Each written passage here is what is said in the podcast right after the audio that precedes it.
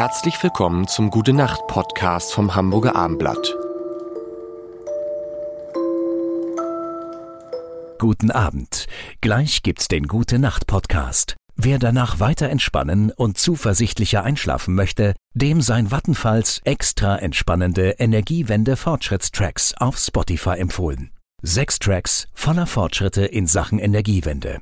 Auch wenn hier noch große Herausforderungen vor uns liegen. Es ist wichtig, sich die positiven Entwicklungen vor Augen und Ohren zu führen. Denn es tut sich was. Hören Sie mal rein. Aber jetzt wünscht Vattenfall erstmal gute Entspannung mit dem Gute Nacht Podcast. Mein Name ist Lars Heider und ich traue mich kaum, die, wie soll ich es mal sagen, Orangenlimonade, die ich hier stehen habe, aufzumachen, weil eine Fleck da ist. Und man hat immer das, man möchte sich für jede Sache sofort bei dir rechtfertigen. Das ist aber schade. Ich bin noch nicht Taliban und ich habe auch keinen Zeigefinger, der bis an die Decke geht.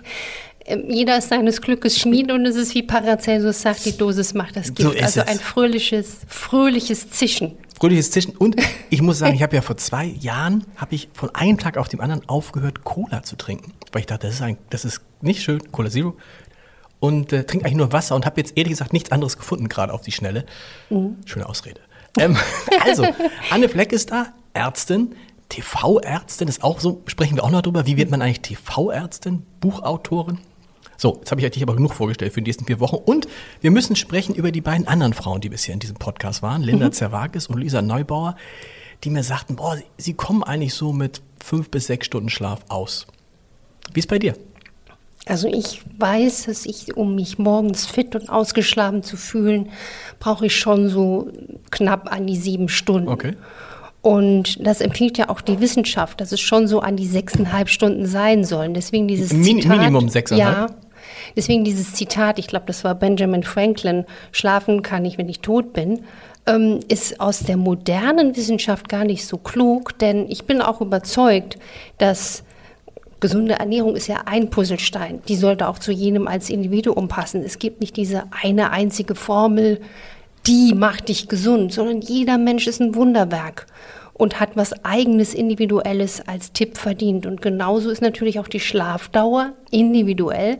Aber die moderne Forschung sieht auch, dass der Schlaf genauso wichtig ist wie gesundes Essen, wie sich bewegen. Und wer chronisch zu wenig Schlaf bekommt, also auch der Social Jetlag am Wochenende, wenn man zum Beispiel dann länger ausschläft, um was zu kompensieren oder später ins Bett geht, weil man einfach doch noch mal ein bisschen Party macht. Gut, jetzt ist das ja nicht so, aber ähm, und eigentlich gegen seine innere Uhr lebt, dann ist man gefährdet, zum Beispiel an Diabetes zu erkranken.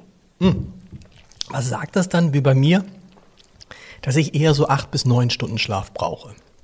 Die brauche ich einfach. Also ich, ich, ich gehe auch abends ins Bett. Immer wenn man mit dem Arzt zusammen ist, bringt man gleich seine eigenen Themen. Ist schlimm. Aber ich gehe abends dann Alles ins, gut. Ich gehe abends dann ins Bett. Bumm. Äh, meine Frau erzählt noch was, da schlafe ich schon. Und dann wache ich halt acht bis neun Stunden später auf. Aber wenn es sieben sind, also ne, was bei den anderen sechs sind, sieben ist für mich viel zu wenig. Das ist das, was du meinst. Es ist sehr, sehr verschieden zwischen den Menschen. Man weiß nur, sechseinhalb Stunden ist Minimum. Richtig. Und das ist einfach schön zu sehen, dass du das für dich erkannt hast. Und was ich jetzt das Spannende finde an dieser Zeit, in der wir jetzt stecken, dass viele Menschen jetzt bedingt auch durch das Homeoffice teilweise auch erstmal lernen oder sehen, wie ist eigentlich der natürliche Rhythmus. Die Eulen, also die Menschen, die eher so zwischen 10 und 12 Uhr vormittags in die, in die Pötte kommen, sozusagen, die sind ja in unserer aktuellen Tagesstruktur, wo man ja zum Beispiel im Krankenhaus schon 6.30 Uhr früh war, äh, äh, Fassanstich sozusagen, ähm, auch da benachteiligt, weil sie immer wieder dann auf Kosten ihrer Gesundheit teilweise ihren Rhythmus verschieben. Also was, was, was heißt das? Ähm, ist es gut, wenn man früh aufsteht? Ist es egal, wenn man früh aufsteht? Oder ist, macht man es so, wie man es möchte? Naja, es ist so, kommt drauf an, wie man auch eingebunden ist in seinen Job. Aber wenn man, das empfehle ich einem mal in so hineinhört, wann ist denn für mich eine optimale Zeit, ins Bett zu gehen? Und dann sollte man auch diese Zeit mal herauskristallisieren. Natürlich wollen wir auch als soziale Lebewesen ja mit der Familie, mit Freunden gut ähm, zusammenleben.